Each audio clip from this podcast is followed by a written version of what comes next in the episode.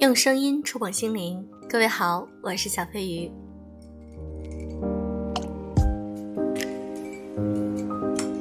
到了秋冬季节，最近小飞鱼觉得自己变胖了，所以说健康真的很重要。每天健康的饮食、健康的生活以及积极的健身，对于我们来说非常有意义。所以说，小飞鱼真的需要好好减肥啦。我可不想叫小肥鱼。经常会有人说晒恩爱死得快，其实我们都知道，秀什么就代表他缺什么。今天我想和大家分享一篇文章，那个宠妻狂魔出轨了。那天逛街看到了大学同学严某和一个年轻姑娘手牵着手，多年不见，内心小小的激动了一下。他不是在异地工作吗？这是带老婆来旅游了吗？我刚想上前打招呼，再仔细一看，惊呆了。他牵着的根本就不是他老婆，他老婆我认识，大学里一个系的。那这小姑娘是谁呢？这完全超乎了我的想象。要知道，他可是同学圈里有名的宠妻狂魔啊。平日里，他和老婆在朋友圈里各式秀恩爱，为老婆做早饭，买名牌衣服，给老婆捶背。几天前，甚至还晒出了老婆洗脚的照片。底下朋友圈刷爆了，都笑他是妻管严，他却送上了一个憨憨的笑。我就是要把他宠上天，你们就羡慕嫉妒恨吧。我到现在都还记得他的 QQ 签名是“萌萌的小跟班儿”，萌萌正是他老婆的名字。可就是这样的宠妻狂魔，居然背叛了自己的老婆和情人到异地私会，天底下到底还有哪个男人是真实可信的？回到家，我跟老公提及此事。你们男人啊，就没一个好东西，都精于伪装，把女人当成傻瓜。老公笑道：“怎么了？全世界的男人一下子都躺枪了，我就不辩解了，否则越描越黑。”我接着说：“我那个宠妻狂魔严同学，把老婆宠成那样，竟然出轨了。”老公嘿嘿冷笑：“宠妻狂魔本来就更有可能出轨，只不过他们做的更隐蔽而已，是这样吗？也许。”还真有些道理。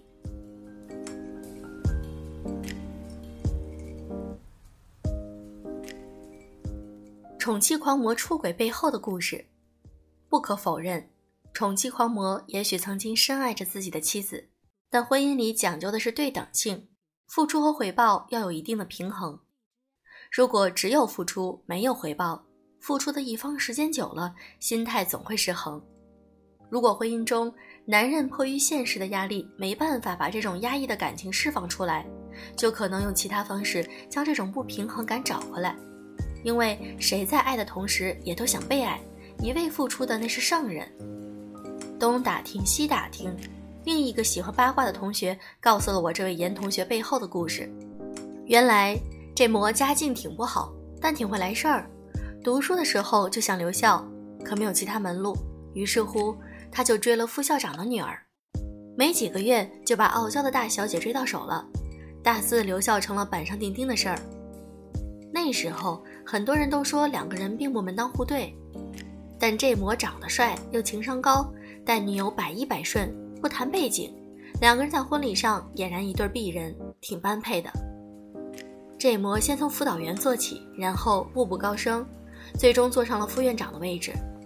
而他被宠爱的老婆一直做着的是大学里最基础的行政工作，很清闲，也可有可无。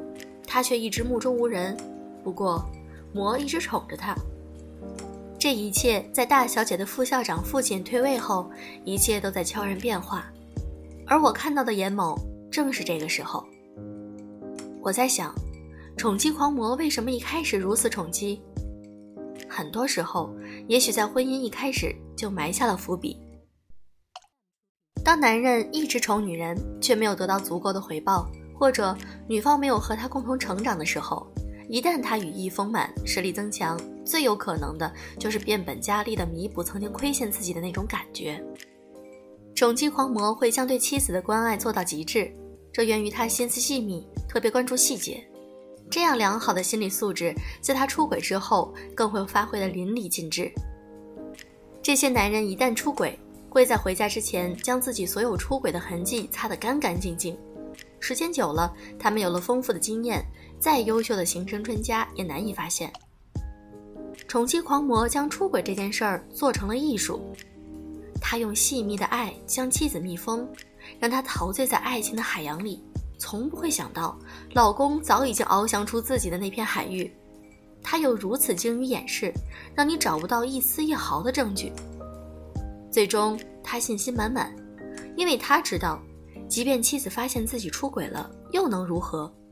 他早已将妻子宠溺的失去了自立能力。说到这儿，我想到我妈以前住院时认识的一对病友。我妈病床隔壁有一个年轻的女人，刚做了一个小手术，不是太严重的病，但是她老公每天都来看她，非常殷勤，端茶倒水就不用说了，还把削好的苹果一块一块的递到女人的嘴里，简直是在拍偶像剧。这女人对男人却是表情复杂，不冷不热，有时候还无来由的发点脾气。男人走后，一屋子人聊天儿，我们都说她好福气，嫁了个这么体贴的老公。言外之意是觉得他对她有些过分，毕竟现在年轻的男人能如此照顾人的已经很少了。说着说着，这女人竟然哭了。后来我们才知道，这男人是百货公司的经理。在外面长期有个情人，女人哭过闹过，可是没用。女人以前也是名校毕业，但是因为嫁得好，生孩子以后身体不好，在男人的劝说下，想想男人对自己也是真的很宠爱，就辞职了。女人的弟弟也仰仗老公才谋得了一份好职位，她一直觉得如果自己离婚，年老色衰且没有工作能力，弟弟的工作也会受到影响，没这个男人养，还能去哪儿呢？这个男人的身份需要他装作一个贤良淑德的妻子，他也需要他给他后半生的锦衣玉食。所谓男人手短，吃人嘴软，他没办法。如果下定决心离开，虽然苦一阵子，他起码能掌控生活的主动权。但是最终，他放弃了。他习惯了住在男人为他编织好的鸟笼里，失去了自主的能力。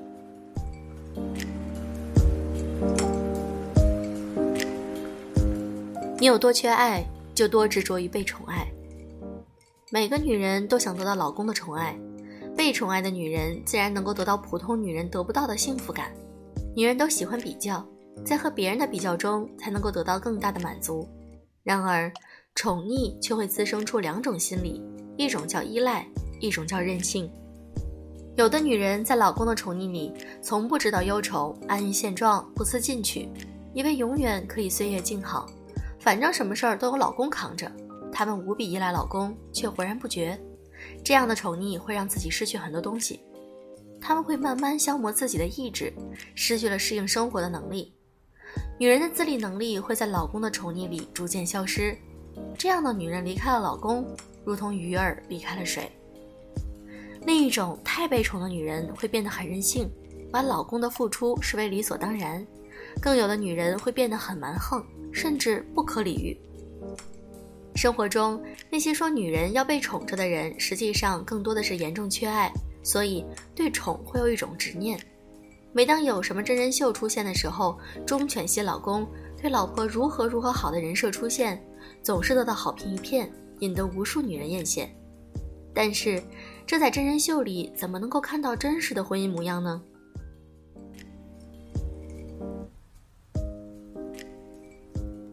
婚姻最好的状态是独立且共生。举个真实婚姻的例子吧，钱钟书和杨绛的婚姻已经是被大家公认神仙眷侣般的婚姻了。在杨绛的文章《我们仨》中，他深情回忆了与钱钟书的一生缘分。他们琴瑟相和，精神一致，无论命运如何，永远甘苦与共。但我们更要看到，在这个童话背后，藏着夫妻的相处之道。坚韧达观的杨绛和天真浪漫的钱钟书，他们都不是那么较真的人。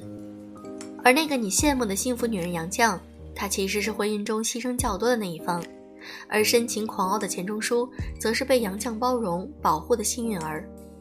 杨绛何曾受过什么宠爱？但他们依然幸福。所以，当一个女人一直把所谓的宠爱当成人生的执念，你就已经低男人一等了。我们有手有脚有头脑有思想，为什么要活得像只求爱的宠物？如果非要宠爱，那么是不是你对对方也能够回报以宠爱呢？如果不能，还是放下执念，立地成为一个独立大写的女人吧。